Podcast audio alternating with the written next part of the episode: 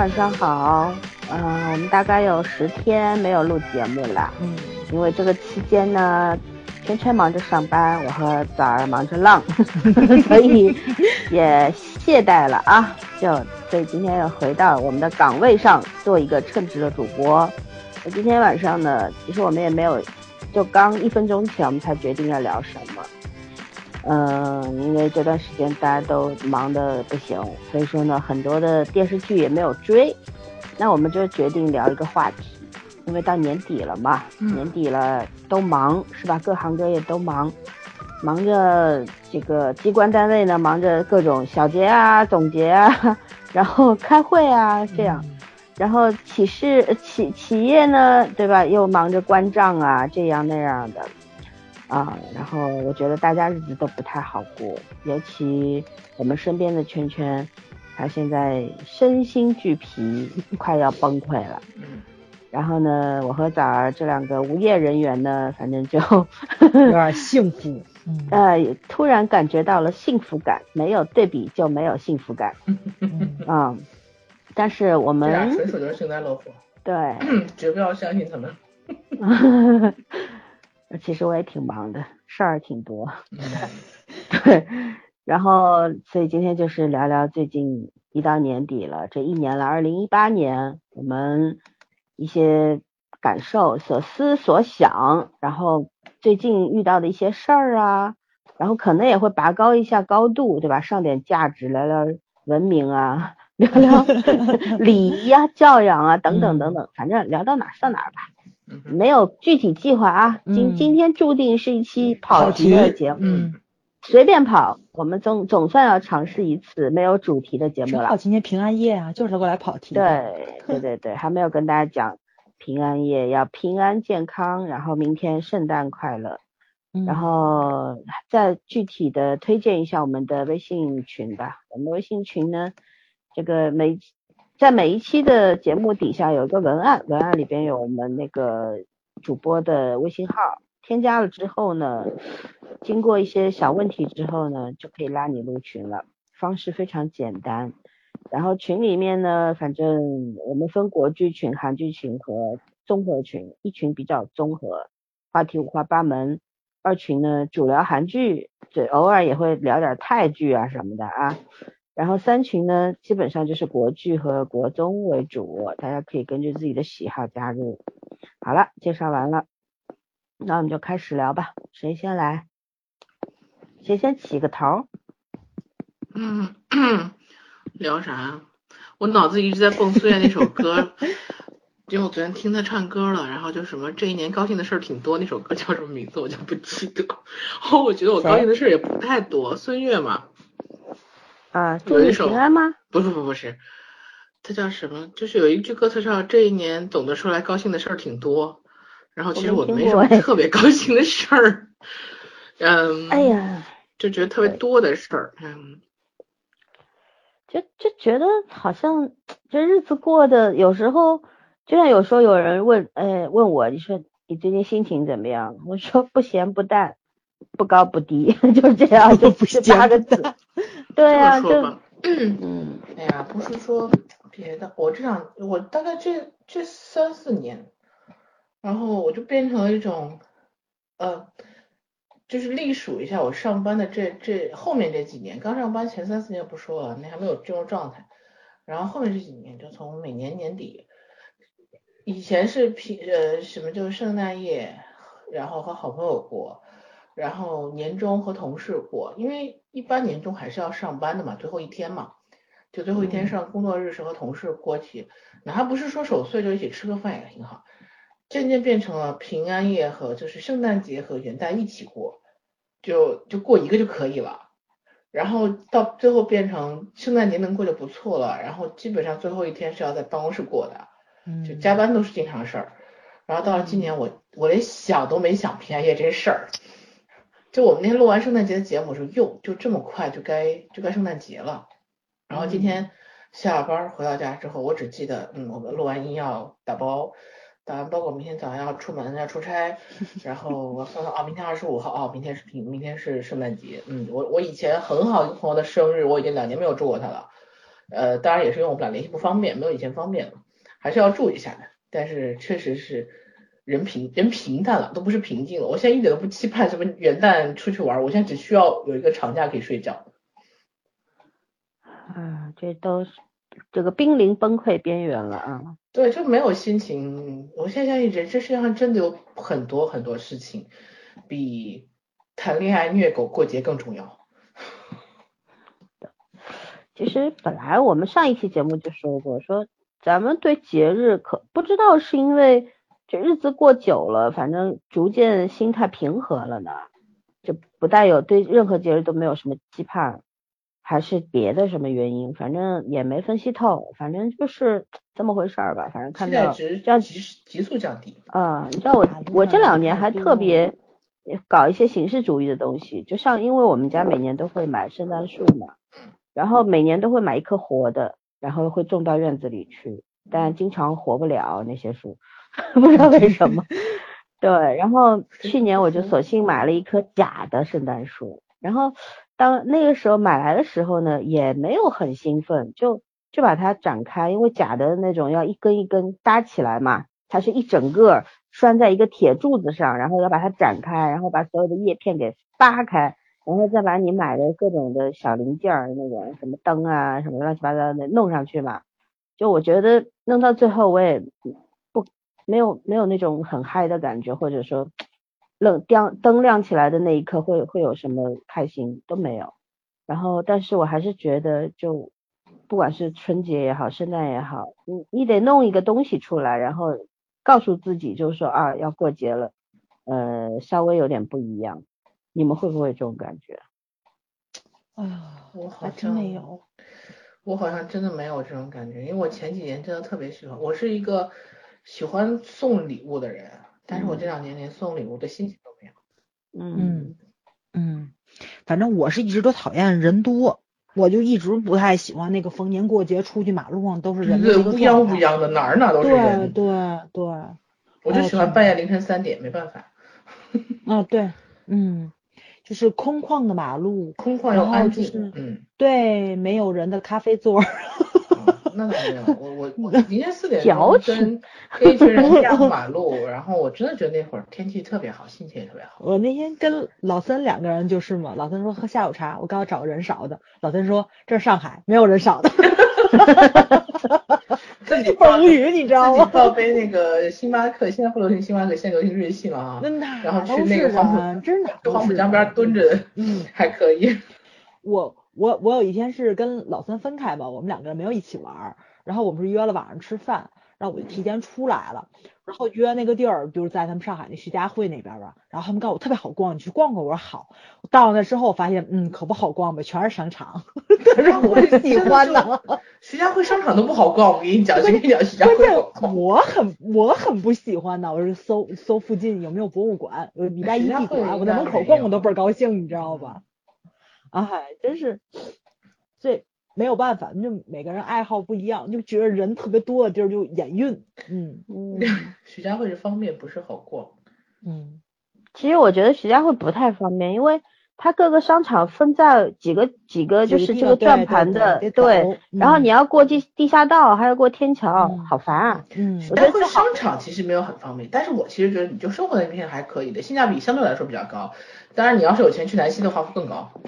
我还是喜欢我们家那儿，我们家那边 其实就是在几个商业区挨着的嘛，所以中间离哪边都很近，就相当于徐家汇那个中中岛离周边的商业区都很近，其实一样，只不过你这辐射圈更大。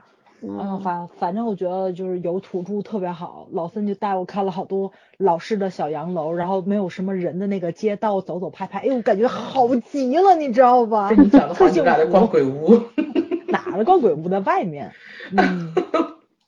对啊，带他走了很多这种上海一些，就是上海有很多领馆的所在地嘛，领事馆啊什么的，然后就周边因为都比较亲近，然后房子呢又是都是非常好的房子，保护的也很好。当然了，也我们也看了一些呃比较小的那些路旁边都是老式洋房嘛。对，还有小店等等，各种各样吧。在早上逛了，买哪一栋了吗？买不起。对，但是嗯我我觉得其实我我很多朋友来上海说上海有什么好玩的，我 说没有，就逛逛小马路，没有什么好玩上海的。好多好拍的地方。嗯，我觉得对还是挺符合我的那个去向的，对，嗯然后挺玩的挺好的，嗯，嗯，等等会儿等会儿聊上海，嗯 咱咱咱继续继续聊点这个感受，不能直奔这个上海。我这最最近除了玩儿啥也没干呢，玩也是感受，你这一年呐，对何止最近呀？嗯嗯，就反正我那我我我抛砖引玉一下吧。你知道你知道我今天晚上我特地呃点了呃不是点了是把那个圣诞树呃把灯给亮起来了。我我还我还刚刚小鱼九点多跟圈圈差不多时间下班嘛，微信上问我说哎今天吃什么圣诞大餐了？我说没有，给自己下了碗馄饨。然后我说。面，嗯，然后我说我把圣诞树点起来，我今天要让它晚上亮一晚上，闪一晚上，对吧？我说这样子也蛮有意思的。然后后来我突然想到，那万一我半夜出去上厕所，路过客厅，这一闪一闪的 多吓人呢？对太狠了你。对，然后好的，然后反正就觉得，你你知道，就是我还是延续前面说的，就是我突然这两年就会有一种刻意去营造某一个氛围的那种那种想法，就是嗯我不知道算不算一种对自我的那种小试验，就是因为我一直是一个对过节，你们也知道，我从小对过节是没有什么兴趣的。嗯，不管什么节，以前节目里也讲过。然后呢，现在不是说说什么年纪大了去在乎这些，也不是，而是就是觉得似乎是一种弥补，或者说是一种试验，就看看自己到底还能不能稍微有一点点激情，就是这种。然后刚刚我把那个圣诞树点亮了之后，然后把灯都关了，我就坐那儿坐在躺椅上坐了一会儿，我就瞅着这个圣圣诞树，我突然就觉得其实就有片刻的那种安宁，你知道吗？嗯其实营造某种氛围还是蛮重要的，就像你进了一个氛围特别好的咖啡店，你也会心情稍微好一点，对吧？我觉得这这还蛮重要的。嗯，然后家里边就像今天我特地收拾了屋子，嗯，然后放上了鲜花最。近看那个韩剧谁谁谁那个房间吗？嗯，没，我就就就是今天因为是、嗯是平安夜，我在刻意去做那些的嘛，然后就是这样，然后觉得满屋子刚点了个香薰，觉得还蛮好的，很舒适，很适合聊天儿，就这样，所以就开始录节目。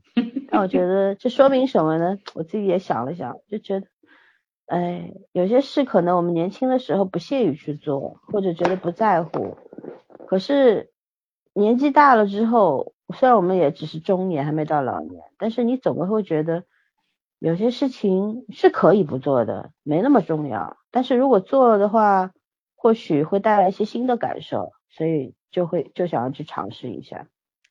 嗯，这也没什么不好，反正就是体验嘛，对吧？嗯嗯多体验吧。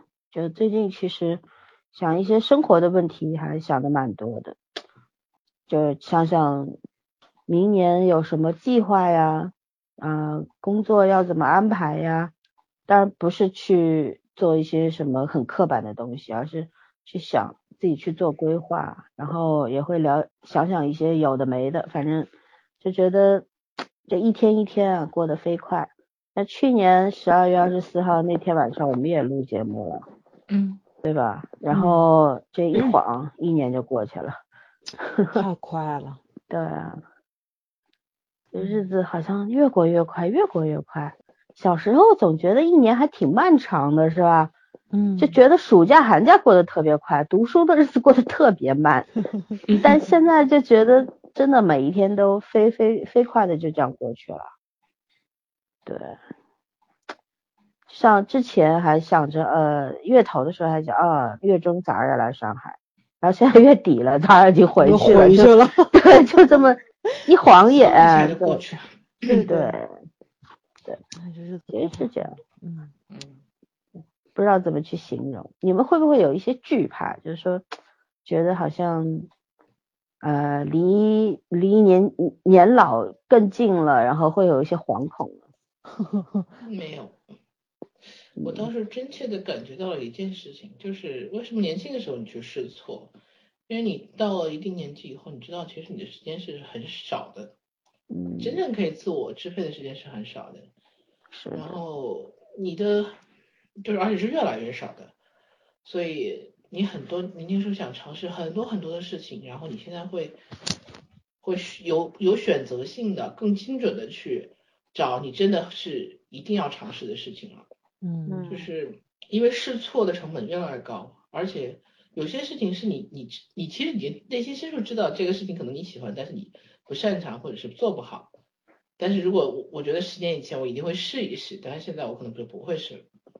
嗯，你会目的性更强。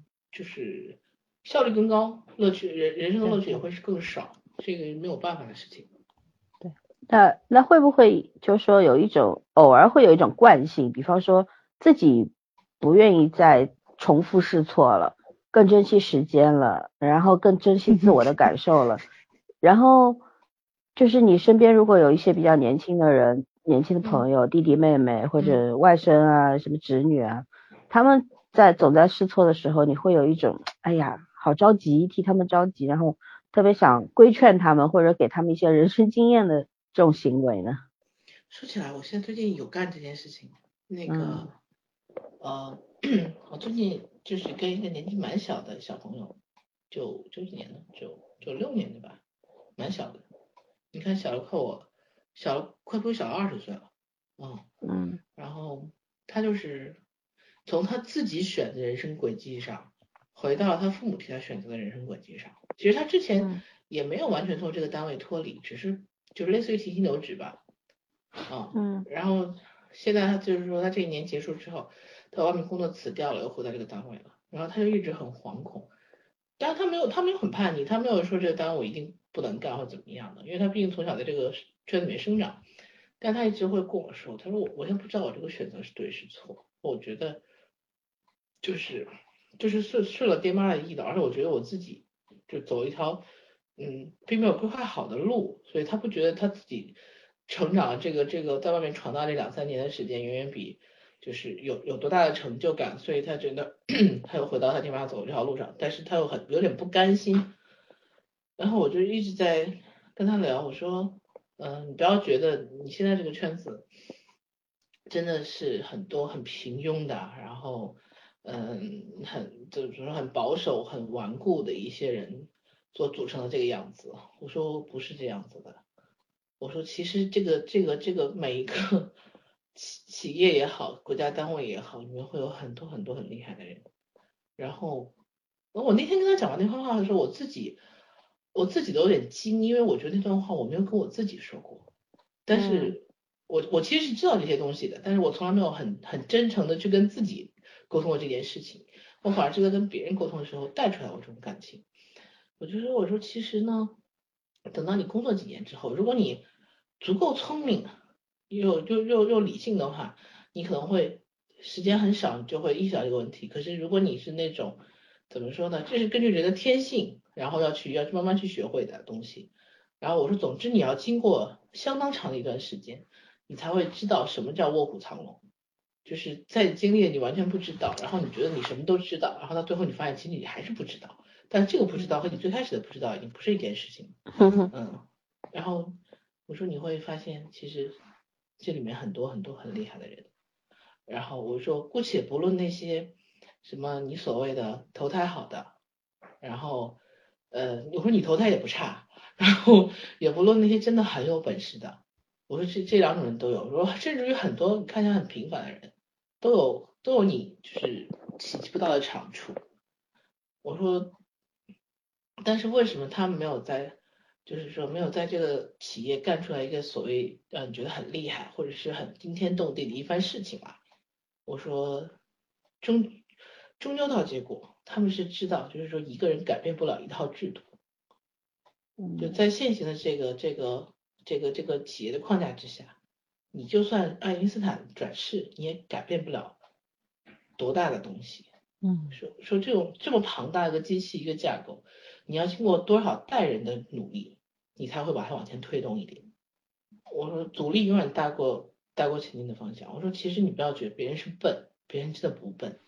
我说也可能惰性或互相影响，但是但是聪明人终究是聪明人，只不过你要想实现理想，你要想前途远大，你要想对这个这个组织完成一点点前进的方向，我说你要付出很大很大的努力。我说你你首先要想明白你是想成为哪个方向的人。嗯嗯，我说未必是好，我说未必中中途你很难用好或者不好来评价你自己，你可能要走到人生就是下半场，你才会回回头看一看，相对来说你才会客观的知道你自己曾经做过什么。然后我反而觉得小男生还是挺，就是脑子还是挺好使的，但是我觉得我跟他讲这话，他现在也不会有任何任何感觉。对，他如果能安安稳稳的沉下来干个三五年，甚至于十年，他才会明白。因为我基本上是干到了第七年以后，我才明白这件事情。哎，对啊，但是其实我我喂，又掉了吧？后背了是吧？嗯，啊、但是这种事情，我们的前辈也对我们干过，可是我们没听过。对，所以其实我我们看别人再着急，哪怕这是你自己的儿子，你都没有办法帮到他。对，嗯这这就是人的，就那种轮回吧，比如可以讲宿命一点，就是你看每个人你都会经历你年轻的时候啊，你被别人给提点教育，但未来你又会提点你的后辈，但是对当事人来说都是没有什么意义的，生活就是要你自己去经历，去去总结那个过程，找到那个问题所在，然后你再去想办法解决。就每个人这一辈子都是这样过来的。对，而且你看人的能力和水平会随着你见过人的、经过事情的、见过的人，然后你的阅历就会不一样。你自己慢慢的你就知道哪些人是怎么样子的。我真的是，我我我这都是慢慢真的是在时间的这种冲击下面，才会发现你有这个长处。嗯，呃，我以前特别容易相信人，但是我现在真的，我我只想说，我这做的事情越多，越来越不容易相信人了。对，就对人的那种信赖感越来越低的时候，其实自己挺痛苦的。对，对，但我我其实也一直会有这种这种困惑，就是看我我做这个心理分心理研究的，然后呢，其实人性当中那些非常丑陋的阴暗的东西我都见过了，是可能更更丑陋、更阴暗的还没被 开发出来，是吧？但现有的我都见过了，所以说如果站在这样一个立场上的话，应该对人是不抱任何信任的。可是我觉得这就是选择。就是你愿意选择相信别人，还是选择谁都不信？哪一种对你来说更舒服？这个才是选择的目的和结果。其实 我觉得这两年一直在在在讨论一个论调，叫选择比努力重要。就是说，如果猪站对了风口，也是能被吹起来的嘛。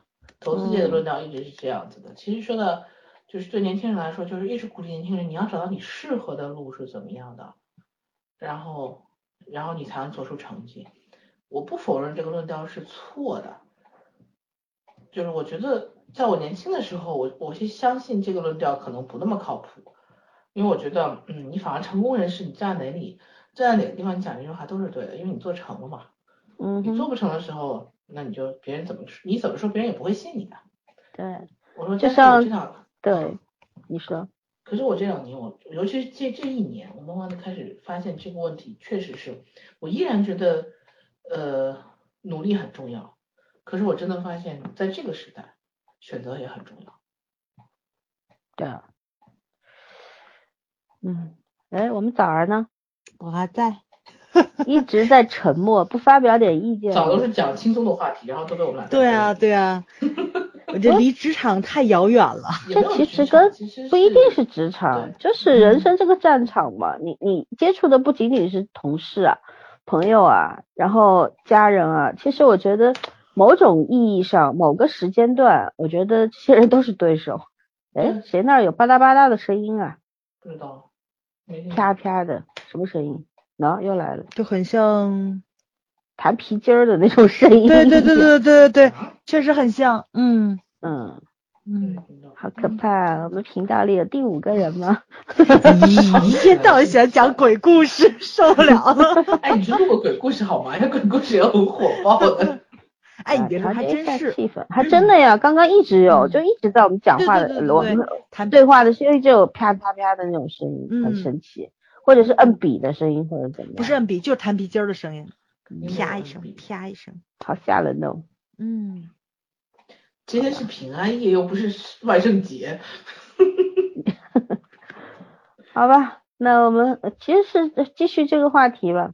对，其实这个话题那个我再问你们两个，就是嗯回到我们刚才讨论那个话题上啊，我把我的话一回去说，我后面就不说了。嗯，你们觉得这种所谓就是说应试选拔的公平，真的公平吗？啊？什么公平？就是啊这个选拔公平，不管是考学的时候，还是你将来企业招聘的时候，啊，不公平啊没有绝对公正这么一回事儿的。谁公平了？我还是那句话，既得利益者不可以谈公平，没资格。对，嗯，我我就是既得利益者，所以我觉得这个事情是不公平。件事情，对，对，没没有办法公平啊，因为你要去，你要把一部分人去掉，然后你谈公平就很可笑了，嗯对不对？但是你把这一部分人拉进来，本身这件事情就不公平，因为你们所身处的环境，你们能够接受的所有的东西，包括你像你像很多人会吐槽说，哎，你们上海考生考的上海卷，对不对？你高考那个就嗯简单一点。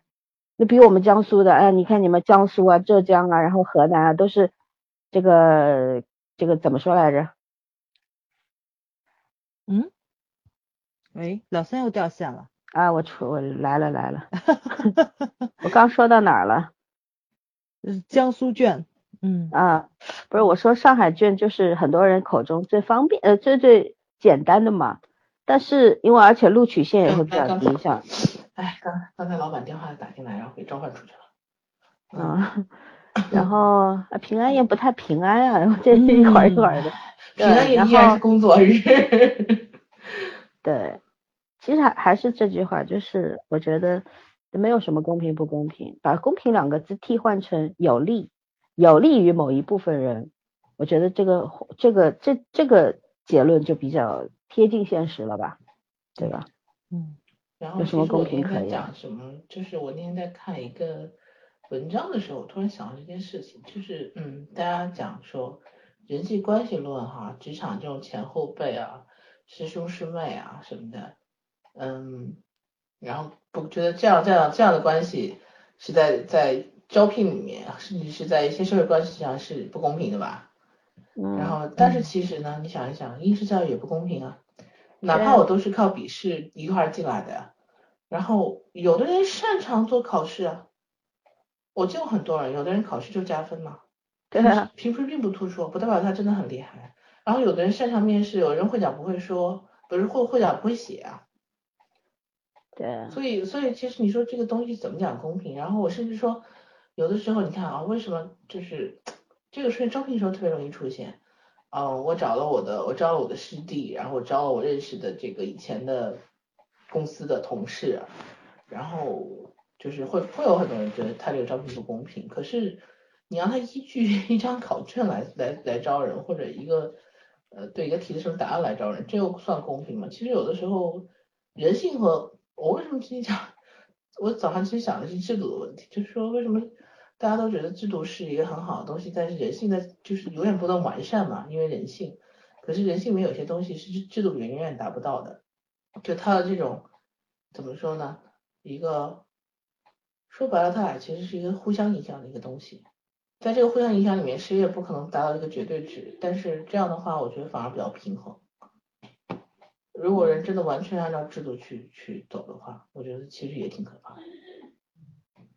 就其实换言之，就是看你站在哪个立场上，就是才会有相对的公平，对吧？对就像你刚刚说，招聘，你与其去招一些你根本不了解的人，还不如招一些你大概了解的。是能参考到的。对，嗯你知道他们的能力、他们的学识怎样，他们工作的方式，你是了解的。那这些人招进来，那对对你自己，然后对整个企业是有帮助的。嗯那也算一种公平。所以说还是某种立场的问题。但是假设如果是谈教育的话，谈应试教育这件事情的话，因为这个基础是唯一的，是是一致性的，没有别的立场的，那我觉得就没有办法谈公平了，就是一个我觉得更有利于一部分人的这么一个机会吧。因为只要你读书读得好，你会考试，你就会有一个机会。但是如果那些连读书都没机会的人，你跟他谈公平，不可笑吗？我们先不，而且还有一个角度就是，你可以不去看那些比你生活差的人，你去看那些比你生活好很多的 人，你谈什么公平？嗯，人家上民办，从小就是上好的学校，对吧？接受最好的师资教育，人家一个老师围着屁股后面转，对，学的东西你这辈子可能都学不到，你谈公平吗？嗯，什么叫公平？对不对？我觉得首先谈公平，先划分群体，把这个圈儿划好了，咱再谈。对，这是一个逻辑问题，最简单的。OK。嗯。早儿老师要发表意见吗？来，教育教育界权威来一下。权威，刚才老孙说了，既得利益者不要去谈公平这件事情。其实我觉着就是怎么说呢？就是就是咱们看电视剧吧，讲英剧。对吧？英剧就是政治类的那种讽刺类的英剧，最喜欢说的一句话就是议员们嘛，议员们在那里面投票通过什么法案都是底层人民的，但是所有的在投票有投有投票权通过法案的人，没有一个是底层人民。嗯，就是说这个法案它通过与不通过，到底有什么样的意义？对于他们来说，其实他们是没有切切切身体会的，这就是既得利益者嘛，对吧？所以他们有时候考虑的问题，可能跟真正需要这个法案的人其实是相违背的，就是他们考虑的角度跟那个真正实际上应该需要什么是不相符的。唉，其实不只是教育方面，我觉得其实很多方面都是都是这个样子。这个世界上根本就没有公平公正这么一说，所以才会有追求公平公正这么一说。因为没有完美，所以才追求完美。没错，没错，对我们我们一直在说文明进步，但是没有说这个社会就是文明的，就是因为很多时候你是做不到，你你你是做不到这些词汇所展现出来的那种美好的。嗯，对，是啊，嗯嗯，所以你是同意我还是不同意？同意，同意，同意，非常非常同意。对对，肯定的，肯定的，对，嗯，对。好吧，但但肯定会有很多听众不同意，但我我也我觉得，首先不同意是 OK 的，嗯，因为每个人你所处的那个那个位置不一样，你的立场不一样，你看待这个问题的角度肯定有区别。那我们欢迎大家各抒己见啊，不要吵架就好。我觉得这个这个叫什么，就是呃大家平和的辩论，然后集思广益，这件事情是非常。聪明的一件事情，但是如果一定要你死我活，一定要争个长短输赢，那就毫无意义了，那就连谈的那个那种必要性都没有了，对吧？嗯，好吧，那我们接着聊啥？晚上你们吃什么了？栗子，我最近最近应该是有点压力大，然后特别想吃栗子。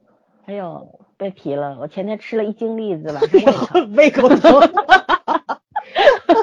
我觉得栗子太好吃了，平缓我的情绪特别有效。最近的栗子真的很好吃，最近的栗子。对啊，主要是不要吃栗子，明显又胖了，好吗？我觉得那栗子特别的容易剥，你知道吗？对对对，而且一掐真的好新鲜。嗯，对。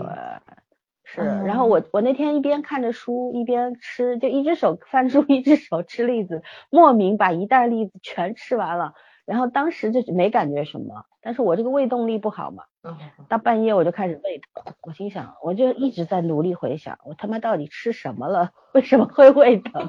后来想起来，哦，不知不觉吃了一一斤栗子，而且那天我还喝了两瓶酒，虽然只是只是那种什么预调酒，因为家里面的嘛，就是那个什么那个什么 real 什么乱七八糟的酒，就现成的，然后喝着玩，又没有度数，又没有什么。啊，然后大概就是这样吧，嗯，那圣诞节你们给自己买礼物了吗？没顾上，买买了几本漫画，嗯。嗯，对，又来了这个声音，是啊，哎，你们两个人都能听见都。是不是鼠标的声音呢？有有人按鼠标？还不是鼠标的啊声音，就是刚刚又像摁摁笔的声音了。又对，对对，我靠，我们这儿真的有第五个人吧？好可怕！太可怕，了。拜托，被你讲的晚上不要睡觉了。嗯，那这嗯这会儿又有了，又有那个转笔的声音了。有吗？有，我这会儿除了听到一点回音，什么都听不到。一直有。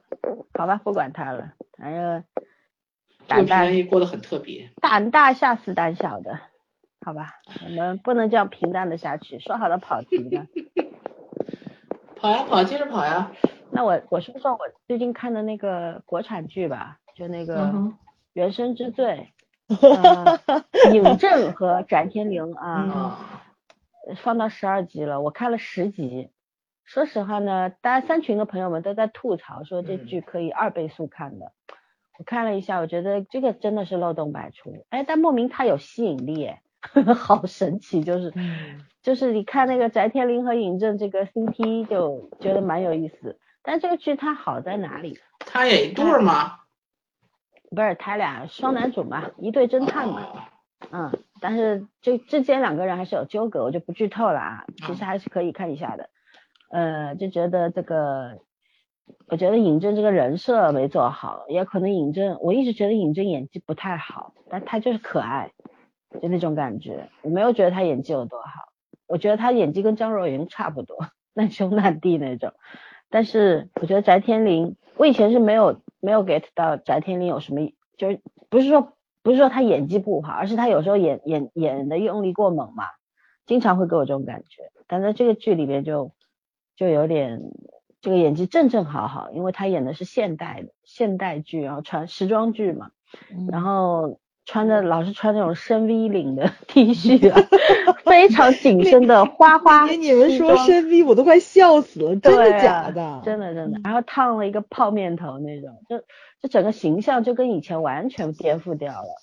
那他掌握的很好，然后他细节真的展现的蛮好的，就这一，我觉得他这个年纪男演员里面，他真的算很出色的。我觉得他比之前那个演杨修啊什么的都演得好，在这个剧里边，而且他这个人人设的人物弧光建立的非常完整了，已经整个。呃，你你能够已经很清晰的知道这个人到底是怎么回事，他所有的行为你都能理解。那尹正就非常平面化，然后就尹正这个角色很平面化，对我就希望赶紧把这个主线拉出来，现在有点迷迷糊糊的，嗯，而且我也没看这剧到底有多少集，好像三十多集吧，嗯，希望它能够保持这个速度下去，因为国产剧好像最近还有几部能打的，嗯哼，包括那个大江大河，对吧？大家口碑还可以。圈圈也说了，就是这个玻璃渣里边捡糖嘛，能看吗？可以看，可以看。就是说你不要抱什么多大期待值。其实我觉得他他把时代写的很，就是很真很真实嘛，每个时代，包括那个年年代东西写的很真实。嗯嗯，然后好像是明天还会开那个知否是吧？呃，对，很多人也在等，嗯，因为实在是今年的古装剧太难看了。除了一部《延禧攻略》，一下看了恨不得下半年整个卫视 白天播完晚上播，不是什么什么鬼。天切罗辑怎么看完呢？这关键问题是你知道，所有的卫视啊，你现在去看一下，都在重播，反复的播，对啊周，六周日一直在播。就跟《还珠格格》当年一样，跟《西游记》似的，整天我《播还，珠格格》只有湖南台播，这个是所有的台都在播，因为它收视高呀。所以就傻掉了呀！我就真的不能理解，那片子真的只能看一遍，哈。我看第二遍我觉得会侮辱智商对，一遍我也没看完。啊。那你那我觉得如果一定要再看二遍的话，我宁可白天再看一遍重播的《大江大河》是真的。早儿不接点话吗？嗯，你不接接话吗？情绪这么低落，不知道怎么往下聊。聊那行也行啊，大江大那你河我聊吧。你你呃你你都没看这俩嗯这俩这俩大家这俩那个我都没我也没看下一个话题聊旅游啊，我就不插嘴了。然后那个戴安娜和其实我真的要感慨一下，王凯找到了一个很适合他的角色。啊，呃其实他们说王凯声音巨好。我我说的，哦，是那个就个你说的啥？嗯，对，你这个声像控，你这个相对来说，你知道，如果呃，首先这个角色特别适合王凯，因为我一直觉得王凯的演技不能说差，但是你说多好也真没有，他得需要一个就是能调教他的导演和一个好的对手，而且还要找到适合他的角色。然后这个片子里面，这个这个男主其实就是一个有点很很执拗的一个知识分子，就是出身不好，但是先天很聪明，就是整个从文革之后，然后就一直写到可能他的人到中年吧，大概就是这个过程。现在目前还还还还早着呢，但是我真的觉得，这首先这个角色，因为他这种属于高级知识分子的那种清高冷，就是孤傲，王凯身上是有这感觉的，就他他可以做到这个感觉，然后呢，跟他外形又很相符。然后重点是这个角色的情绪没有大起大伏，因为我觉得王凯不是一个能把什么所谓撕心裂肺那种角色发挥的很好的主，然后反而这个角色就相对很内敛的时候，对他来说是是有发挥优势的。然后另外一个我觉得很重点就是他声音真的很好听，他这个声音因为因为这个角色的起伏就是说台词起伏不是特别大，然后就比较适合他，然后他本来声音就很好，然后这个声音就特别稳，嗯，我真的觉得其实你说台词多好，可能有点就是夸，但是他的这个声音给他台词加分加的非常多。然后我前两天在看《知否》的片花的时候，我就就很遗憾，你知道，这这东西真的也是老天爷给饭吃，就声音音色天生好是别人学不来的。你可以学发声、学控制，然后学这个节奏感，然后抑扬顿挫可以学，但是好音色是学不来的。天生的，嗯对，然后王凯的音色天生的好。然后那天《知否》里面我看了几个主角的这个台词，也没有差，但是 就就就就那说话那个就不能比，所以我我我这个东西也没有办法，可能换一个人，对呀没办法，我他他声音是太好了，不是说一般的好，是太好了，就是就是起点太高，别人指望呃台词压过他的话，那个台词要非常有功力，嗯，嗯。因为声音好听啊。对，声音好听，稍微这么吐字清楚一点，你就觉得哇，这个对对对对对，你，尤其你不比的时候呢，也还好，你一旦比较起来的话，呃，你就知道差距了。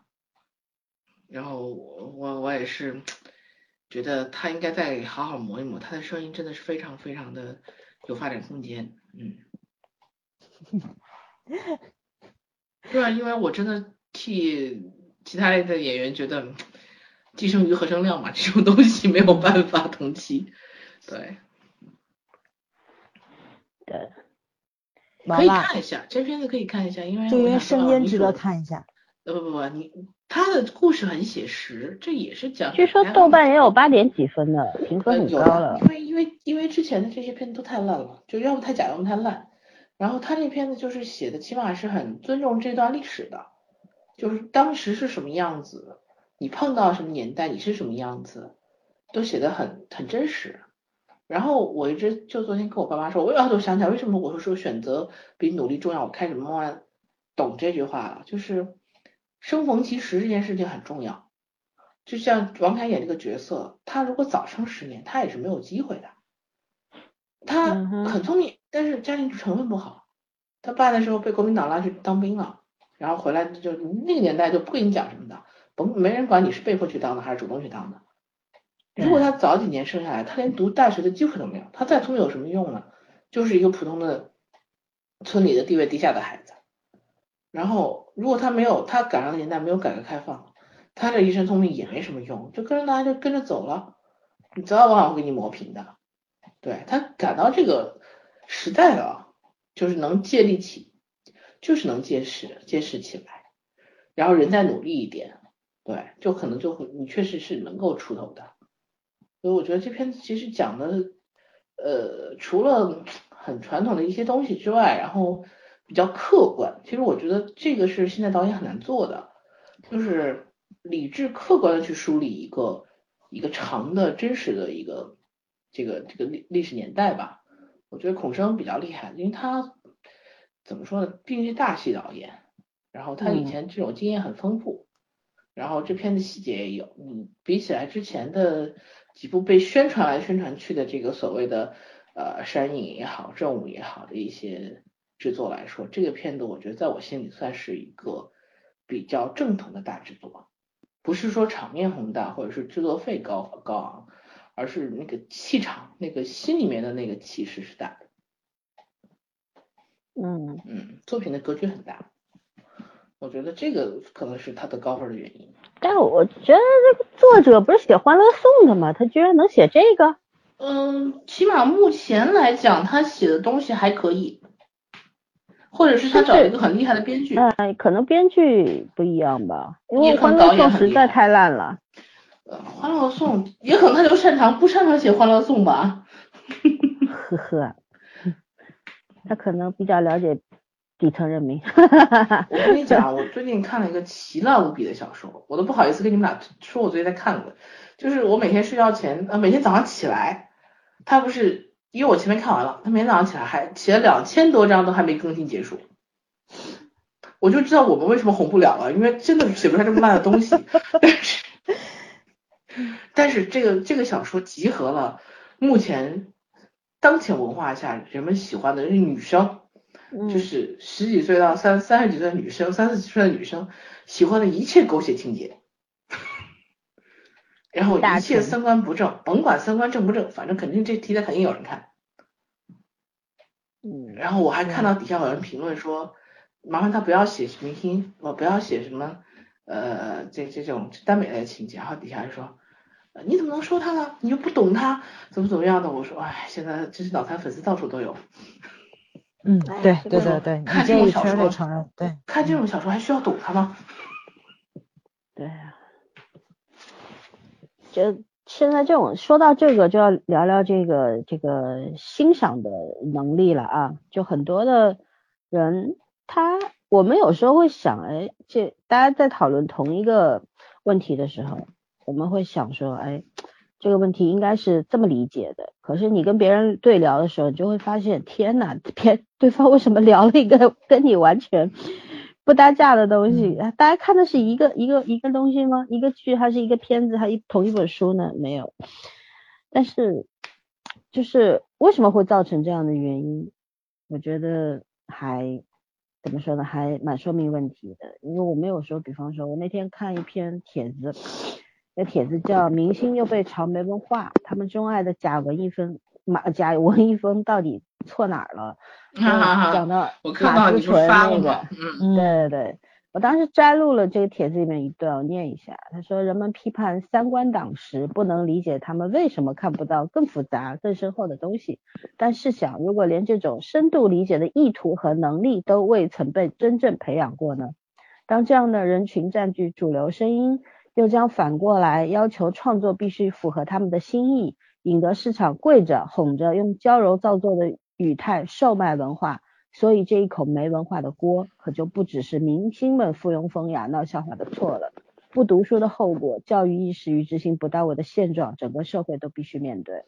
我觉得一点儿都没写错，太准确了。嗯，对。唉，现现在就是。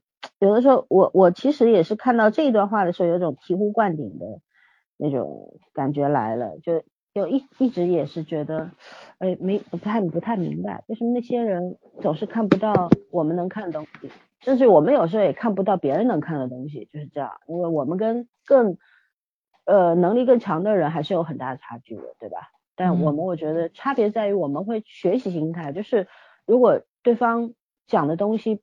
在你的这个理解范围之内，但是你可能还没有掌握这些东西的时候，你就会努力的去学习、去吸收。可是那一些人呢，他就不会，他会觉得啊，我管你说的还是对的还是错的，反正我要赢你，我要纠正你，然后我一定要让你接受我的想法，然后就是要把你拖到他的那个啊范围里面去，拉低你的底线等等等等。我觉得就好可怕的。然后现在大家不是经常在说我们我们以前读书，我们朝大部头也看得下来，可是现在很多人就会说，哎呀，这个帖子超过一千个字我就不想看了。对，然后最好是一张图一行字，一张图一行字，这样便于理解。那不就看小朋友的绘本了吗？这不就是？人家写绘本还是要各种这个历史地理各种知识要很深厚才能做出好的绘本。但是现在这些公众号、自媒体的这些帖子，说实话，一张图一一一行字，真的没有没有什么技术含量啊，对吧？对然后如果长期阅读这样的东西的时候，嗯，那你个人的能力肯定是越来越低下啊。嗯你，失去了阅读能力，你失去了对文字的耐心，你甚至到最后做什么事情都没有耐心，因为这是一个往复循环的过程，对吧？人而要且太喜欢断章取义。对，是，嗯，你说到这个，我就想起那位经常我们来聊天儿，他直接冲进来断章取义的朋友，嗯，连爬楼都不爬，直接截取中间某人说的一句话，然后来个开怼 我天呐，这太可怕了，真的，因为这会给大家造成一种困扰。就有的时候，我觉得有时候我们为什么会越来越不想说话，也有这方面的原因吧。嗯哼，就是如果对方没有办法跟你在一个频道上，甚至于说大家不在一个频道上，但是可以互相理解，这也可以，对吧？对，但现在就是你跟他不在一个频道上，然后你无意去纠正他，可是对方要纠正你，这件事情就让人很很困惑了，就觉得，嗯，后来我看到这篇帖子的时候，顿时就明白啊，原来是这样，那好吧，那有的时候我们就试探一下，看看对方 O 不 OK，不行的话，那我们就沉默是金好了，嗯哼，因为你没有那个义务去去告诉他什么是更好的东西，你没有那个义务，对吧？对，嗯。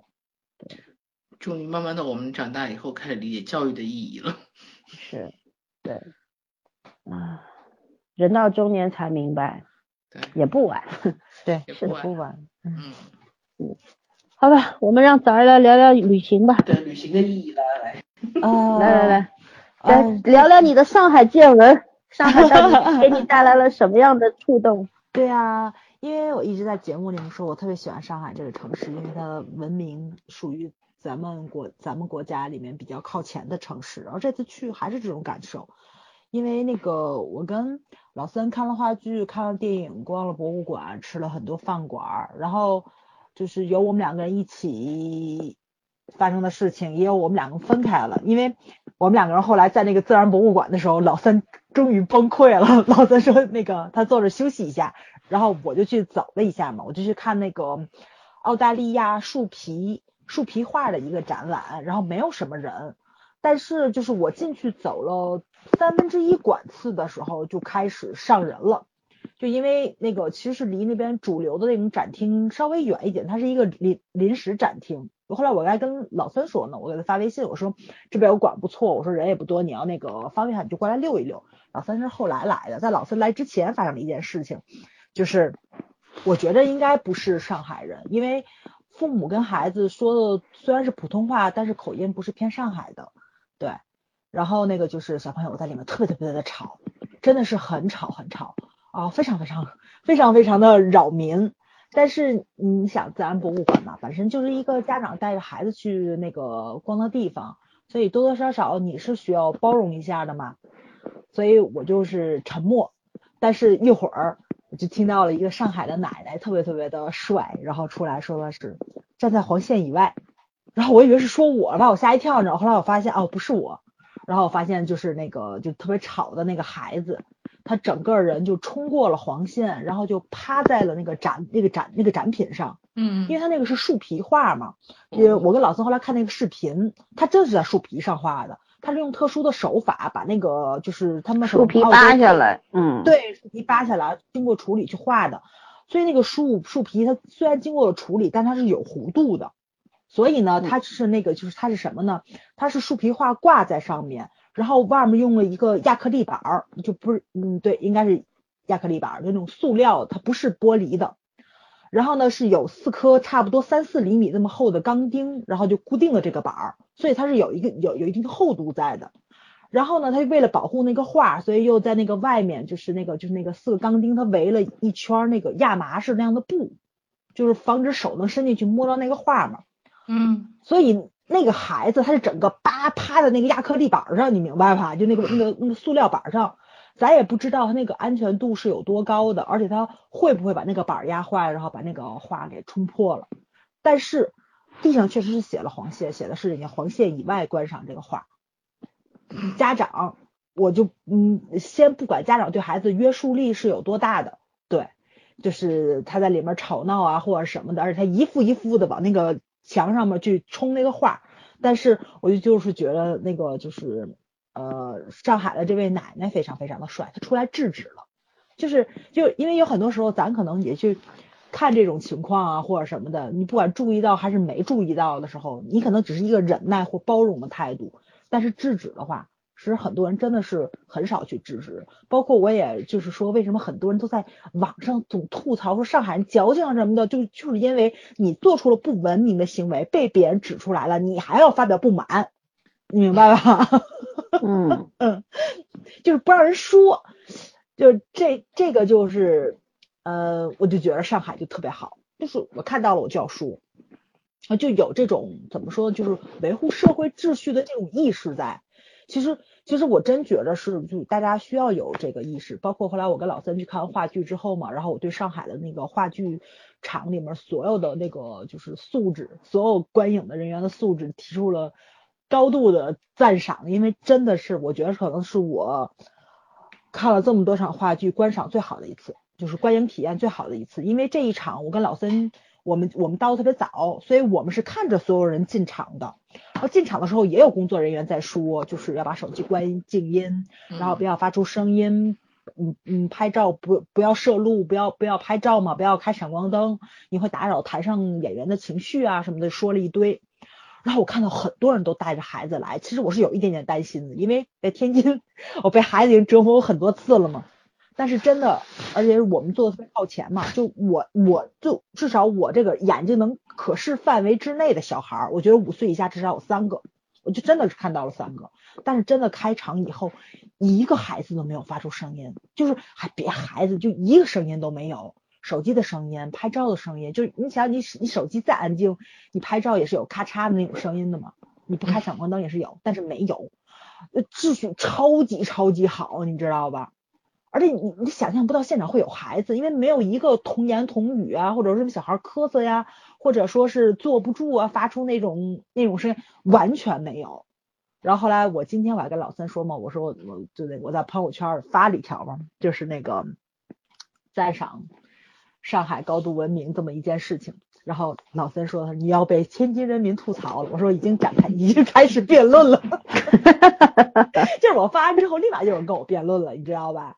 就是态度嘛，就是刚刚我说的那种，作为成年人，你要包容小孩儿，对吧？你你就说你你是一个没孩子的人，所以你不理解我们这些有孩子家长会会怎么样。我说我并不是说孩子怎么样，因为很多时候就是你成人都做不到的事情，你知道吗？对你苛求孩子，确实咱们嗯也也说不过去。但是家长起到的作用是什么？你应该规范孩子的行为，对吧？你应该给他一个文明的一个意识在。然后得就这这这就开始了啊，就开始就不是家长都觉得你这样是怎么扼杀了一个爱因斯坦？你知道扼杀了一个爱因斯坦？不不不，他没有 他没有这个，他这说话是更让我不太舒服。他的意思是什么呢？他的意思是，第一是那个就是就是大环境就是这个样子的。如果说我把孩子教的过于文明的话，那么我孩子要吃亏。对，第一是我孩子要吃亏，第二是不合群。对啊，对，就是你跟别人不一样，你跟别人不一样，就代表这个就是你是错的，非我族类嘛，这不对吧？对吧？对我我明白他的顾虑在。还有一个，我跟他说的是，就是我说的是，我说我说咱咱就不讨论孩子，咱讨论家长。看手机的，玩手机的，我就我说我说我为什么不喜欢买高层票？就是原因就是在我只要坐在二层三楼，我去看那个天津市的话剧或者什么，底下白花花的一片手机，就跟荧光棒一样，你知道吧？嗯，就特别纳闷儿。我说你们都花了钱买了票了，不便宜了，你们坐到这里来是干什么来的呢？不明白。你你你你就是我不知道我表达我这种意思对不对？因为。因为我去了，我就是想看演出的，所以我肯定不不明白他们花了钱到这儿又不看演出，到底是因为什么，对吧？因为我们不是一类人嘛。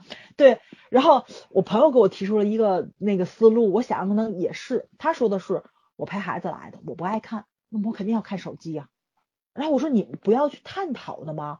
我说你不要，你看完之后你不跟他探讨剧情啊什么的。我说他怎么他他怎么看待这个故事？你你不需要引导他吗？就是思考的方向啊什么的。他说他他比我还门清了，我看不懂。就是儿童剧嘛，这是肯定的。就是很很多时候家长是就其实就是带着孩子去，所以所以很多时候言传身教嘛，他的那个行为你就没有办法去规范孩子。他就坐那儿，他就吃东西喝水玩手机。那么孩子肯定就觉得我到这儿来就是吃东西和那个就是那个聊天儿看演出，对吧？所以，哎呀，所以所所以我就觉得就是天津市的这种意识真的是跟上海差太多了。就是天津全中国，你知道为什么我就喜欢去去说去上海看一个什么？我其实觉得，嗯，音乐剧和那个话剧，嗯，因为语言的问题，我觉得多少还是。人还是容易理解的，嗯，但是舞剧其实是最难理解的，嗯，因为舞剧本身就是说很多情绪的传达在里面，对，完全靠肢体和情绪。然后如果你要一点点就是说声音上的这种共鸣都没有，没错没错，如果你是不喜欢这种东西的人，你是非常容易烦躁的，甚至睡着，嗯啊，然后我我印象中我去上海看了两次舞剧都非常体验都非常美好，嗯，对。而且而且真的是性价比很高，因为我觉得上海票价不算贵。对对。嗯，不算贵。所以我因为咱们这儿你要想体验好点，必须买前排。啊对。前排基本都过千了，对吧？对，然后你你起码不会看到，就不管怎么样，你起码起码不会看到一片一片闪光灯。没错没错没错，太对了太对了。其实也会看到后面我们还知道你还是会闪一下。对，好多了。对。毕竟前面比较亮。没错没错，对。对。所以老孙都不法 跟咱俩跟咱俩达达成共鸣，你知道吗？啊，因为我没有经历过你们那么糟糕的体验。对对对，确实是。其实我真的我真的拍着良心讲，这两年算好很多。对，确实这两年是是有好处，但是我跟你不太一样在哪，你知道吗？我是觉得是我这两年是回落，因为走进就是那个电影院的人多了，不是走进就走进话剧院的人多了，早两年没什么人看，就是。我觉得还好一点，因为你就你就过来看肯定是喜欢的，不管上座率有多低，对吧？你想我我以前看话剧的时候，我买后门票，我能往前坐，因为前面车空着，卖不出去。这两年是你买什么位儿你就坐什么位儿了，确实是。但是就是那个大家都有钱了，但是不是真的喜欢来的，所以你的观赏体验反倒不如以前好。我觉得是反倒。我是觉得有这种落差在，而且天津市就就这点特让我受不了，你知道？你看，你看，你像上海那个奶奶，你出去制止了，或者是你说一句怎么是有人听？天津这不管是看电影、看话剧还是怎么着，你只要说没有人听，他不止没有人，他要跟你抬杠，你知道吗？有可能就就就就现场就打起来，就这种情况。我跟你们说过，上次我看电影那个人不就是吗？那个男的，我说你能不能坐下去一点？他不止没坐，他把手举起来了。就他整个把手枕到后脑上，他就不让你看，他就成心的。你说，你说你要给他打一架吗？那我整我整挪开了。就是，就是，就就就他那种没素质的理直气壮是让人特别生气的，你们明白吧？哎呀，我作为一个天津人，在这自己吐槽自己城市，我都无语，我都我都不知道说什么好。就是你发生的奇葩事儿太多了，而且是每次看每次都能看到。就是哎。我我我我也不知道说什么好，反正我就觉得上海特别好，嗯，这也算是崇洋媚外的一种吧。我们那儿，我们这是哪个外呀？出了天津市不都是外吗？对，我记得就是当时那个叫什么哪一期节目里边啊，就是圣诞那一期的时候，我们聊的时候，我还跟那时候早上还没来上海，我就说，我说你来体验一下上海这个，嗯，看。舞台剧的这个感受，你就知道什么是好，什么是不好。因为最近嘛，那天我们在看那个精英部队，就是巴西影展的时候，精英部队的时候，后来那个映后会，呃，提问的这些人水平太差了，然后呢，我就很无聊的刷起了知乎。然后他知乎的时候呢，我给崽儿看了，我说你看我这个一个首页上面，十十个问题有八个是讲，哎，上海怎么怎么的，上海人口碑怎么样。嗯，跟上海人相处要怎么样？上海人是不是就歧视外地人？等等等等等等等这种 问题，我都无语了这些问题。我我我就觉得特别特别的 让人刻板印象，嗯，不是，我觉得这种太带有恶意了。对对，后来我看了一个回答，我觉得讲的蛮有道理。其实因为上海人受这种嗯外来的教育，因为你想那个宗教带到中国之后，但是他会把宗教就是那些呃教徒，就是那些传教士到了中国，然后到了上海啊、北京啊这些比较发达的地区，对吧？然后他们不会把整个这个基督教里边的一些礼仪规范，或者说一些呃戒律都带过来。他们其实主要目的还是要在这边赚钱经商，对吧？嗯那他们只会把一些就是符合商道的这些规则呀，呃那些呃自律这这些东西呢传扬出来。那上海人民因为本身就是一个开埠比较早嘛，然后就一直是。就上海又有很多的租界，接受西洋文化的熏陶也比较早，所以说大家就养成了几代人下来都是养成了一种很自律的，然后就是讲规则的这么一个行为一个一个状态吧，就是这样一个传统。然后这个就跟很多其他城市那种人情文化有巨大的区别了，所以很多朋友到上海来就不太适应嘛，就觉得你们上海人没有人情味。我觉得什么叫 人情味呢？到底是吧？就如果大家能够、呃通过这个通这个大家能够通过规则来做好一件事情，然后完成了事情，咱们再谈人情味也可以呀、对，对吧？嗯但是我觉得你到一个地方，你要尊重一个地方人的一个习惯他的这个嗯地方文化，对吧？地域文化，老是想要来指责我们，我就觉得知乎上现在是以骂上海人为政治政治正确了，你知道吗？就是那种不只是知乎，到处到处那个对到处。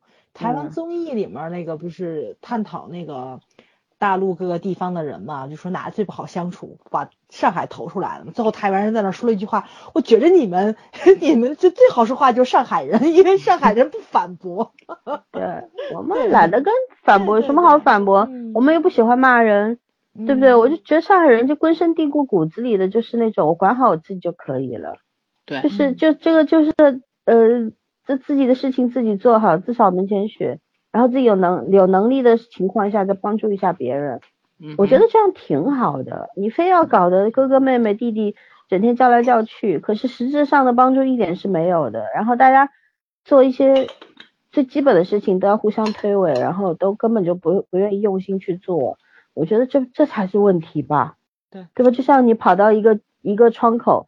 啊、这个民政窗口，你需要办一件事情，办一个证，或者说开一个证明，然后人家说，哎，这里不行，你去那里，然后给你推推推推一个星期，你还会觉得开心吗？可是，在上海，你你只要材料备齐了，可能一刻钟、半小时你就把事情办完了，那你可以节约大量的时间，你有足够的这时间也是成本呀，对对不对？你嗯跑来跑去不要时间不要钱的，你不要精力的，我就觉得如果大家都能够，我们那天我跟早儿说，我说。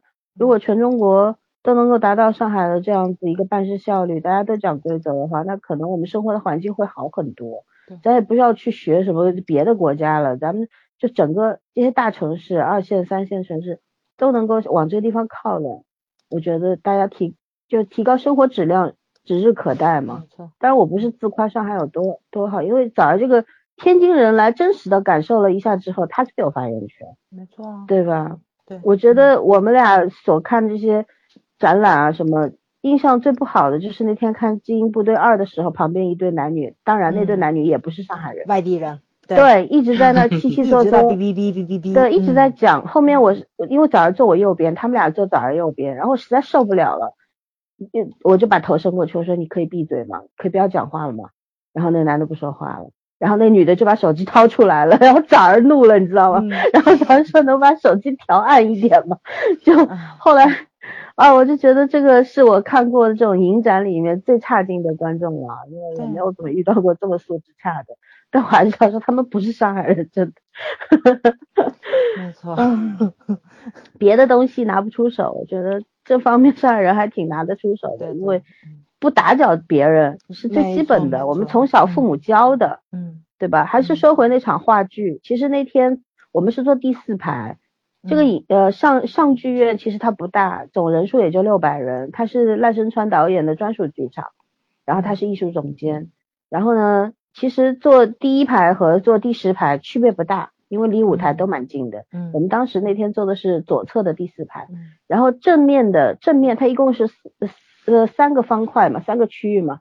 正面嗯第一排就是早上说的有一个女生，呃，带着一个小姑娘，特别小。嗯我其实倒是一点都不担心，因为我经常在话剧场，呃，或者音乐剧啊、什么交响乐啊这些嗯音乐会之类的，看到这种小孩子，因为是父母带他们来熏接受熏陶的，你知道吗？对对，但是过程当中，父母他也没有去跟小孩讨论，就是他让小孩自己去感受。就小朋友显然已经看过很多场嗯这样的观影这样的演出，成了对对，嗯然后他整个也是很自律的，一点都不吵闹，也没有这种看的不舒不舒服来站起来或者怎么样嗯啊。然后就是我觉得，你看射频这件事情是肯定不存在的，因为嗯工作人员交代了，因为保护这个知识产权，我们不可以拍照。嗯对吧？等等演员来谢幕的时候，我们随便拍，嗯你们尽情拍。然后工作人员甚甚至于很那个，如果你对演出不感兴趣，你要提前退场，你可以从后面啊对从后面嗯台阶往右侧门，然后缓缓离开，还要嗯缓缓离开，特别有意思，你知道吗？然后我就觉得，其实整个大家在共共建一个特别美好的氛围，因为票虽然你们说不不不贵，但其实怎么说呢？就卖到一千多的票，对于一个普通人来说，工薪阶层来说还是贵的。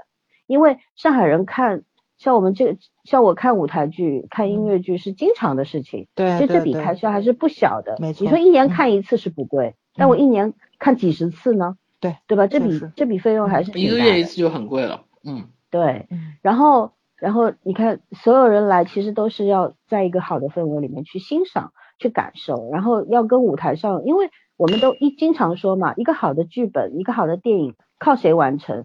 观众也是其中的一部分，对吧？不仅仅是演职员人人员什么的，观众也是其中重要的一部分，因为我觉得共鸣很很真的很重要，对演员，对台上的演员。对，嗯，我我相信那天金世杰，呃，老师和那个吴学亮亮嗯两对两位，我觉得他们其实也是被观众也有也有互动当中感受到很多温暖的东西，因为整整场观众只是在最后，就是我们分上下场嘛，第一开来开始的时候鼓掌，因为开始了，然后结束的时候上半场结束鼓掌，然后到第二场结束的时候鼓掌，演员出来谢幕，掌声就没停过。对。后来那个上剧场的一个呃，艺术总应该是监是什么的？嗯，不是艺术艺术总监是赖声川先生了，是另外一个、哦。不知道是干嘛的，嗯，反正也是个台湾人。然后出来之后他讲，今天是这一场呃这这这这幕这本话剧的第二百五十场，所以你们都是很特别的观众。因为其实我们买票的时候根本就不知道这是第几场，嗯，对而且这个话剧演了整整七年。嗯然后我觉得那个话剧，我我数度落泪，真的感受特别特别多。对。后来第二天，因为那个我们另外一个朋友从江苏过来跟我们聚会的时候，我还去跟他口述了一下这话剧嗯到底讲什么的时候，我我真的自己是哽咽的，我就觉得特别感动。包括到对，包括到现在的时候，因为他对你的那种内心的触动，真的是是很很直接的那种，就是你在你的人生最后的关头，你要怎么样去面对你最后的嗯这点生命、这点时因为间我？觉得这本书其实是看过的，就是它里面嗯确实是有很多哲学性的问题在里面嘛。但是你看的过程中，你会觉得这个老人很很睿智，对吧？对嗯但你不会去想特别多。但是我觉得他这个话剧演演绎的就并不只只是睿智这一个方面了，就是嗯老嗯老森后来给那个时候就是我们去会面去讲着去讲的时候，确实因为这个老人他去他是一个利他主义的人，而他嗯终生是在奉行这件事情。嗯而且怎么说呢，就是包括咱们后来咱们以前讲过那个谁于怡于贝尔演的那部电影啊，或者是什么的，咱们都去讲过。就是嗯，你读过很多书，然后或者说是你本身是有很多人生思考的人，当你面对巨大的一种人生考验过来的时候，他们接受能力是比普通人要强很多的。嗯而他们会更冷静，然后更理性的去看待这个问题，然后会把解决问题放在第一位。然后不是那种歇斯底里的，就是给所有的人造成困扰。对对对对对，不是那种样子的。所以他是他真的是会给身边的人传达非常多的正能量的那一种人，但是很多无奈的生活细节，然后对他造成的不便，他都是自己去消化完成的。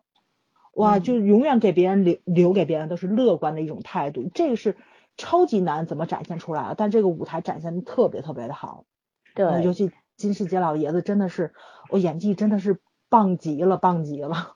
嗯对，嗯，就跟大家讲一下，这个话剧叫呃最后的十四堂星期二的课，这名字嗯特别长。嗯然后这个话剧演了七年，其实在国外像一些音乐剧什么都是十年十年起版的，但对，但是嗯在国内的话，话剧、音乐剧它的生命周期都非常短。嗯嗯，虽然大家都爱看，都会捧场，可是就是不知道为什么，就是周期很短，可能一年达到两年的就很不错了这样。嗯。嗯。但是 这个话剧就是就是卜学亮和金世杰两位都没有第三个演员的，然后金世杰先生已经这么大年纪了，一共一百三十分钟，他是完全投入在里面的那种演出，然后演出完之后他一句话也没说，就在那里谢幕，然后跟大家合一个影，就这样，然后一句话也没说，我觉得他可能体力已经耗尽了那种。嗯嗯。嗯，但是真的，其中就跟大家既然聊到这，就跟大家讲讲里边两个特别震撼到我的镜头吧，就呃片段吧，不算镜头，就是嗯。第一个是呃金世杰饰演的这位先生，呃莫莉教授，他得知自己得了渐冻症，他得知得了渐冻症的时候，然后他就说我我也很痛苦，然后我希望所有人就是希望这一刻这个世界停下来，然后让所有人都跟我一样悲伤。但是所有的一切，他说我奋力的喊了一句，可是就是就是这所有东西都没有停下来，不会跟着我的意志转移的。然后他说我花了两分钟时间，我就决定，既然如此，那我就好好把最后的日子过完吧，就是这样，嗯也 就这这两分钟。然后这是第一个，我当时一瞬间就被击中了，我就觉得，呃，就刚刚早上说的，像这样睿智的人、达官的人，他可能面对这些呃厄运的时候，他也是这样的一个心理状态，就是既然既来之则安之吧，对就是对吧？我也没有别的办法了，那我就把最后的日子过好吧。然后第二个镜头是什么呢？就是他当时已经进入了渐冻症的最最快，反正离死亡已经不远了。这个时候是那个他的学生倒数第三次去看他的时候，然后他当时想要喝一杯水，然后那个水，呃，因为金世杰他整个肢体、表情和气息的控制真的精准到惊人，就是如何去演绎一个渐渐冻症病人，他拿不到那个水杯，那水杯就在他的就是手指的运动下，砰一下掉到地上了，然后他努力的要去够，可是够不着，然后这个时候他学生来了，来了之后问他老师你在干嘛？茉莉你在干嘛？然后他说我在练隔空拿水杯，对，然后 对，全全场都笑了。爆笑，对，嗯就笑了，但是那个真真的是笑中有泪。我笑的时候我就眼泪都掉下来了，就是嗯觉得，你看，就是一个人到了这种程度了，很多普通人可能会觉得，包括我自己都在想，如果我到了这一刻的时候，我会怎么样？就我觉得他整个话剧，他会给你带来非常多的思考，就是让你去思考，你现在没有没有经历这么悲惨的，可对他来说是悲惨，但对他来说也只是一个经历而已，因为都要死的嘛，对吧？然后嗯他他去这样面对了，那如果发生在我们这些人的身上，我们该怎么办？我觉得始终觉得像我们这种现在到现在平平安安，我觉得都是很幸运的人。没错，嗯，嗯对，有很多就当时就会想到有很多小孩子很小就经历了病痛，然后呃面面对着病魔要奋斗，呃要要跟他拼搏一辈子。然后有些人像我们有一个朋友，他的孩子是一个呃那个叫什么自闭症儿童，孩子已经一米八十七了，可是他只有五岁孩子的智商。然后我看到他那个孩子朝我笑的时候，我内心是充满鼓舞的，是被鼓励的，就觉得你看他笑的天真无邪。他在他身上是非常有矛盾的，因为他那么大的个儿，比我高两个头，然后，但是但是他所有的行为，嗯，他所有所有他的笑容，就是一个特别小的小孩子那种纯真的样子的时候，我觉得那一刻我内心受到的那种那种鼓励，然后那种勇气那种东西，会大于你对他的同情。其实我觉得这种感知能力也是很可贵的，就是你你如果光顾着去同情一个比你弱的人，嗯，那不叫同情。如果你能够从他身上获得获得力量，然后获得一些对你来说很重要的一些东西的时候，我觉得，呃，你你跟他相处的这段时间是非常有价值的。嗯嗯，我就我就很喜欢，为什么很喜欢去看话剧？但是我很挑，我要挑演员的。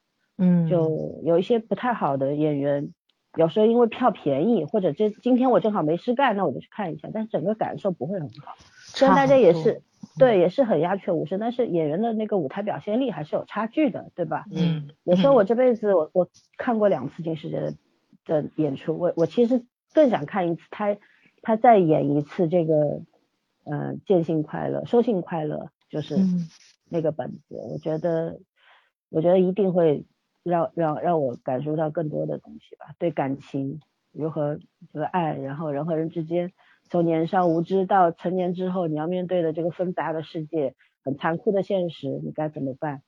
所以说，我很期待，但我觉得可能不太会，不太会了，因为他已经这个年纪了，应该不会再演那个剧本了，对吧？他当年也难说，也难说，多少多少那个整场数的时候，可能会有一个。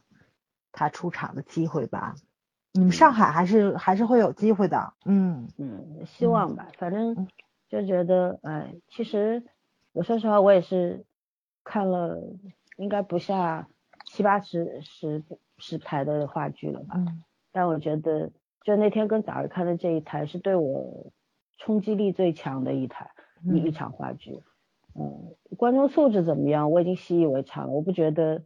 有多好或者有多差，因为都这样。但是，嗯，我觉得那个话剧本身给我非常大的触动的。就那天，你知道我旁边是一位男士嘛？嗯。一开始的时候，那个男士他经常拿他的华为手机出来瞄一眼，就很他可能是做生意的，还是反正干嘛，反正很忙，你知道吗？他会看一眼，然后立刻把手机藏起来，他也是怕影影响到旁边的人嘛。但后面我就看他一直在抹眼泪，然后就前后左右的人基本上都是，就是大家哭和笑的那个那个节点频率什么是一样的，对，嗯，对，所以我不不得不感叹一下这话剧的魅力。有机会的话，大家都可以，我们的听众朋友们有机会真的要去现场去欣赏一下，我觉得，没错，嗯，对对自己是会有很大的帮助的。嗯嗯，如果上海还演的话，我肯定还会去看啊。上海真好，每年还是得抓出来，对年末的时间跑上海就看两场。我我觉着确实是感受不一样。对，因为我在北京也看过，其实跟天津感受 差不了太多。我这么说话可能会被骂，真是差不了太多。嗯嗯。其实演出季好像是十二月份，十一月、十二月比较好。对对对，就一月份的时候，一月不行，一月还是差。没有，上海一月份特别多。我们一般你像最近十二个月哪个月都多。没有没有没有，春节我那年反正我比过，我觉得最好的市场还是十二月份。十二月份，对，嗯。像最近比较几幕比较厉害的，像那个芝加哥音乐剧嘛，然后也是从十二月中旬，十二十二月十三号、十四号开始演。一直演到一月十三号，整整一个月嘛。然后马上要上的《乱世佳人》，我已经买好票了，也是到一月十三号，也是从十二月开始演。因为十二月 年底之前，大家都要抢着去干嘛啊？看嘛，原尤其是三十号、三十号、三十一号，大家都想要跨年，你知道吗？就就那个票特别难买，然后我就只能买一月份的，就不凑热闹。然后买的买了下午场，我觉得下午人少一点，少。然后看完我还能。啊，就是回回味一下，还能吃个饭什么的，对，不要弄到深更半夜。其实那天我觉得看话剧的时候，后来就是那个总监出来讲话，说今天二百五十场，然后说马上有一个精彩的时刻要来了，就希望大家拿起手机拍下来。然后我们一回头，就天花板上飘下来无数的金色的纸片，就像蝴蝶一样，超漂亮，嗯，对，超级漂亮，我们都拍下来了。然后后来就。他们三位和台下的人一块儿合影嘛，大家都比那个大拇指嘛，就就后来出来的时候也有惊喜，每个人都拿到了明信片，还有一个很大的橙子。橙子，嗯，然后那些工作人员都会跟你说，祝你心想事成，嗯就是、就就很温柔的告诉你说，祝你新的一年心想事成这样。哎，我吃了吗？你吃了吗？橙子，吃了吃了，我回酒店就吃了。就是从那个进场到 嗯离场，其实整个我我始终处于一种很幸福的状态里面，嗯，挺好的。之前花的很值，对。对啊，这场是老森请我看的，更幸福。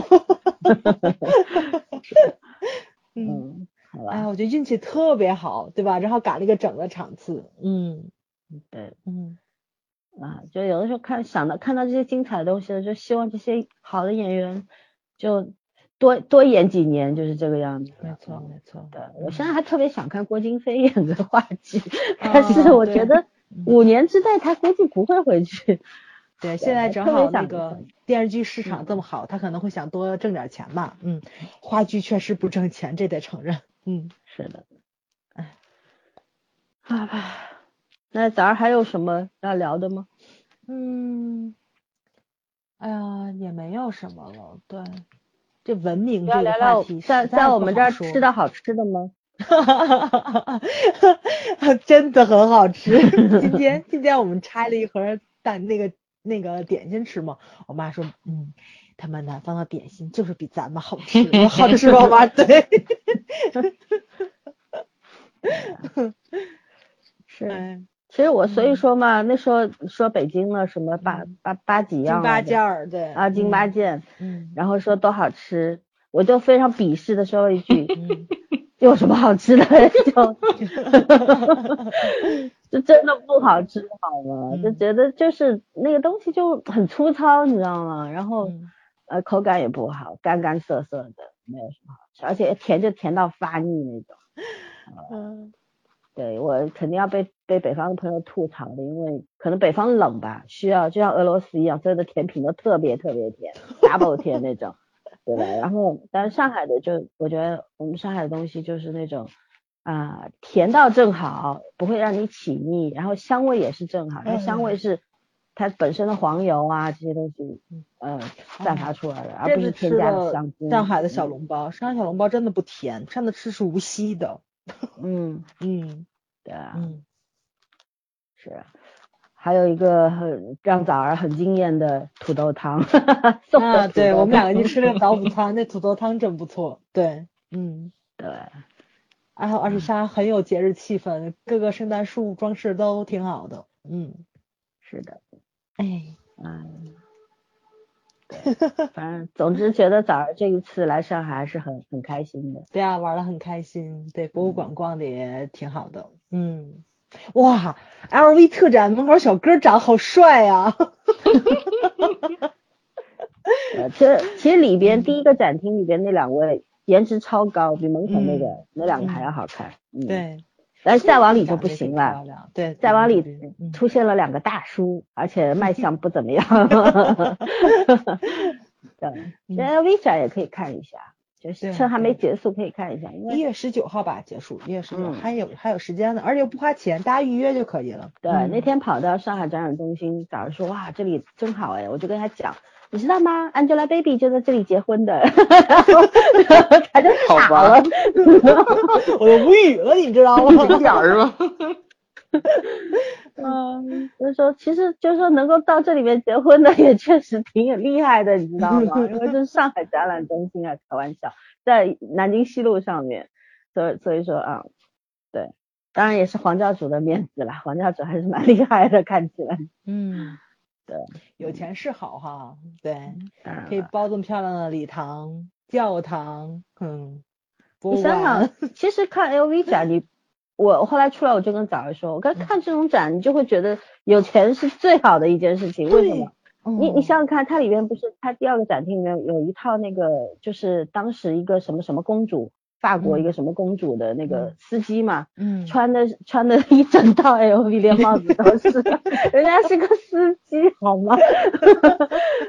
然后对啊对呀，对啊，然后还有那种就是那种他们那个随车的装工具的包也都是 LV，、工具包哦，里面是放的螺丝起子、榔头什么羡慕。嫉妒恨。那个旅行去了，你知道吧？有放书的，有放文具的，然后其实 LV 很结实的，箱子太漂亮了，简直是你知道哦，对，各种功能的，它可以嗯定制嘛，根据你的需。吴亦凡不是有一个那个什么化妆箱也在里面嘛？你看到没有？特别小。吴亦凡没有在里面吗？没有没有没有他的海报是放在那个箱子旁边，证明那个箱子是他的，呃，特逗。然后嗯还有礼服是吧？还有礼服，嗯嗯，美纯手工贵的东西不一一定美，美的东西一定贵。哦，但是我那真觉得那些礼服拍照片好看，在那挂着可是不好看的，你知道吗？因为没没有人衬在里面嗯嘛。对对，有有几条很好看啊，有一条那个妮可基德曼的有一条好漂亮那个，但我觉得好像只有他那种一米八几的人才能穿穿的的，你可记得穿个一米六几的就就拖地板了就，嗯然后真的整整个就是那种低调奢华、很洋气的高。挑的人才能穿，对对，呃，也看到了范爷的衣服，范爷的衣服 还有好对，还有一唐嫣的般般吧，。也范爷的衣服就是一贯的那种很仙的，然后就是嗯跟 L 完全不跟跟 LV 风格很风格很不搭，你知道吗？就是那种，不走硬气的那种。哦，对，就那种泡泡袖啊什么的，嗯，特别特别范冰冰，啊，嗯特别不像 LV 的风格。哎，我还说买个什么 LV 的文具，逛了一圈没有好的，哎呀，真难看。他们家文具一般，文具你要买爱马仕好吗？哎，大姐，你说的我就跟家里出个矿似的，买完之后就回去找矿啊。那这话对我说还是可以的，对他就算了吧。诱惑一下买点好东西，才知道矿的重要性。哎，对，早就跟我说了，明年他要好好赚钱，因为知道钱赚钱钱很有用了。好好努力吧，二零一九年真的未必是个好年份，你要好好努力，哎，嗯，本命年开始挣钱。也是好事啊。大家都不好的时候，你就好了。对，我今年本命年啊，我也挣钱啊，这不一样的嘛，对吧？嗯嗯，其实这这没关系的，我觉得就呃，反正就就好好的为自己打算吧，就是这样。嗯，对很很多东西就是这个样子，就人是呃很多人说，哎呀谈钱俗，我觉得谈钱一点都不俗。没错，如果你去谈别人的钱挺俗的，但如果是你自己挣的，有什么俗的呢？那对不对？没错，嗯嗯，是，好吧，那那关于这些乱七八糟的感受，还还有什么要说的吗？没有什么要跑的，今天终于跑的还不错，蛮开心的。对，对，还是还是可以。其实哎，可惜啊，这个上海之行没有圈圈，要不然我们合体了多有意思。我们的听众还留言说，特别希望我们三个人能在一个地方录音呢。我就觉得我们三个人坐在一块录音，应该是录不出来的，因为互相看着会笑死吧那种。对，我觉得会笑场，然后一个小时录音四十分钟在笑，一个在没有，办法看对方的脸。对可以在一个房间，就变成一个在卧室，一个在客厅，一个在洗手间，就只能这样录吗？对，坐在一块儿没法录，还是要通过手机来录音那种。对，唉，什么鬼？对，我觉得我觉得总会有一天会录一期给大家听的啊，希望会的，会的。呃，希望我们到时候这些听众，可爱的听众们还在吧。然后这应该是二零一八年的倒数第二期节目了吧？然后下一期我们要录一个韩剧，嗯，然后大家听到的时候应该是下周，差不多要到那个快要快要到元元旦的日子了，嗯，对吧嗯？反正不管怎么样，祝大家新年快乐吧！就二零一九年能够顺顺利利啊，然后身体健康。对你们呢？有什么祝福要对听众说吗？嗯，健康吧，我觉得很重要，还有钱够花就行了。嗯，嗯，够花，够花是多少？这个问题今天刚有人问过我。因为因为每因为每个人需求不一样嘛，对吧？嗯就是只要够你花，你想买的东西你买得起就可以了。嗯，嗯，就刚才森森在我们群里放那那一盘子东西，我什么时候能买得起？要不你嫁给我哥们儿吧，他还没 结婚，直接当老板娘。我要给你们撮合一下。我以为你要那所以那所以这个最后要把这些东西给你当那个什么当媒人费吗？没有没有没有，人家撮合你们，你随便给我一两个回扣就可以了。一两个，可以的可以的。嗯，好吧好吧，那我们就闲话到这里吧。好，希望大家都有一个 happy ending 的二零一八。嗯嗯，最后几天都顺利。嗯，拜拜，晚安。